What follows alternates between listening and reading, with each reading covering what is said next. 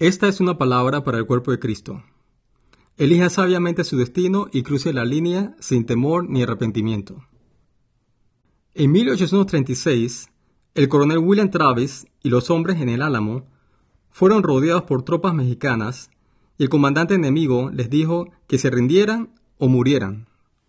El coronel unió a sus hombres, trazó una línea en el suelo con su espada y les pidió que eligieran su destino. Podían rendirse con seguridad y dejar el álamo o cruzar la línea y defender el complejo hasta la muerte. Ninguno de los defensores del álamo sobrevivió a la batalla final, pero todos murieron como héroes y hombres libres. Sellaron su destino en el momento en que cruzaron la línea. Hace más de dos mil años, el Mesías trazó una línea diferente por una causa similar.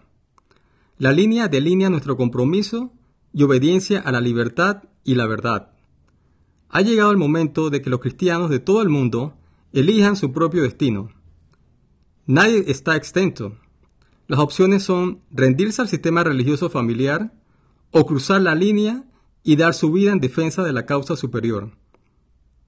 En la época de la iglesia primitiva, el sistema era el judaísmo. Hoy es la religión cristiana corporativa establecida.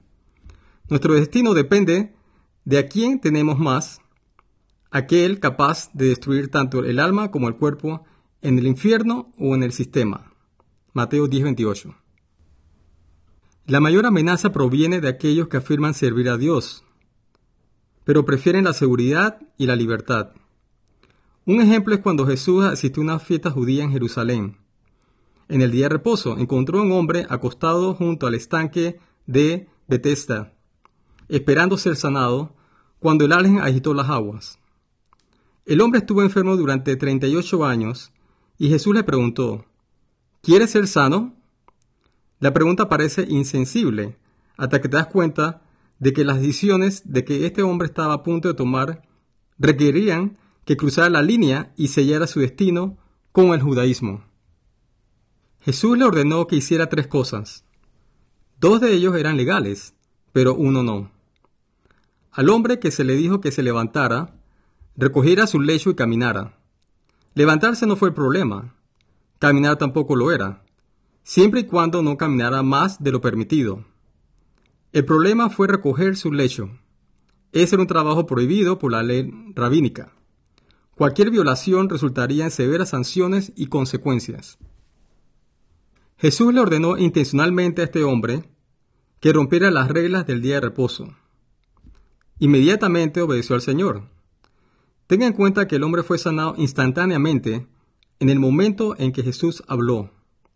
No cuestionó la seguridad de desafiar a las autoridades religiosas. Pudo haber dejado su lecho y alejarse, pero no lo hizo. Su primer paso fue de obediencia con su lecho bajo el brazo. Fue un paso hacia la liberación de su enfermedad y esclavitud religiosa. Jesús preguntó a los líderes religiosos, ¿Está permitido hacer el bien en los días de reposo? Según Jesús la respuesta es sí. Según las autoridades, no. El Señor del día de reposo señaló el punto que estos hipócritas violan su propia ley cada vez que se desata un asno en el día de reposo. Y sin embargo, está prohibido liberar a la gente de enfermedades y opresión demoníaca. Es típico de los legalistas declaren ilegales las cosas que son legales para Dios. Cada sanidad en el día de reposo realizada por Jesús rompía la tradición y tenía un costo. La autoridad religiosa ya buscaba matarlo por sus presuntos crímenes. El hombre con su lecho no tenía ni idea hasta que se enfrentó al sistema. Lo mismo sucedió con el hombre de la mano seca, la hija de Abraham atada durante 18 años, el hombre con hidropesía y el hombre ciego en nacimiento, y se le dijo que se lavara los ojos con barro en Siloé. Todos enfrentaron la excomunión de su amada religión y la deshonra de familiares y amigos. Después, Jesús encontró al hombre con su lecho en el templo y le dijo, Como puedes ver, has sido sanado, así que no peques más, para que no te sobrevenga algo peor. ¿De qué tipo de pecado está hablando?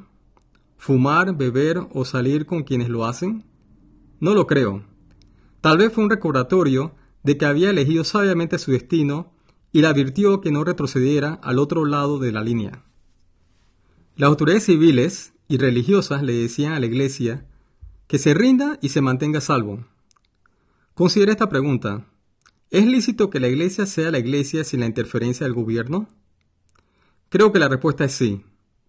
Es honorable a los ojos del Señor ser considerado un defensor de la libertad y la verdad, sin importar si vives o mueres. Al igual que con otros que han continuado antes, cruzar la línea tendrá un precio. Que la gracia y la paz de Dios esté contigo ahora y siempre. Este es Marco, tu hermano en Cristo, recordándole al remanente quiénes son y de quién son. Traducido por tu hermano Tomás Portillo.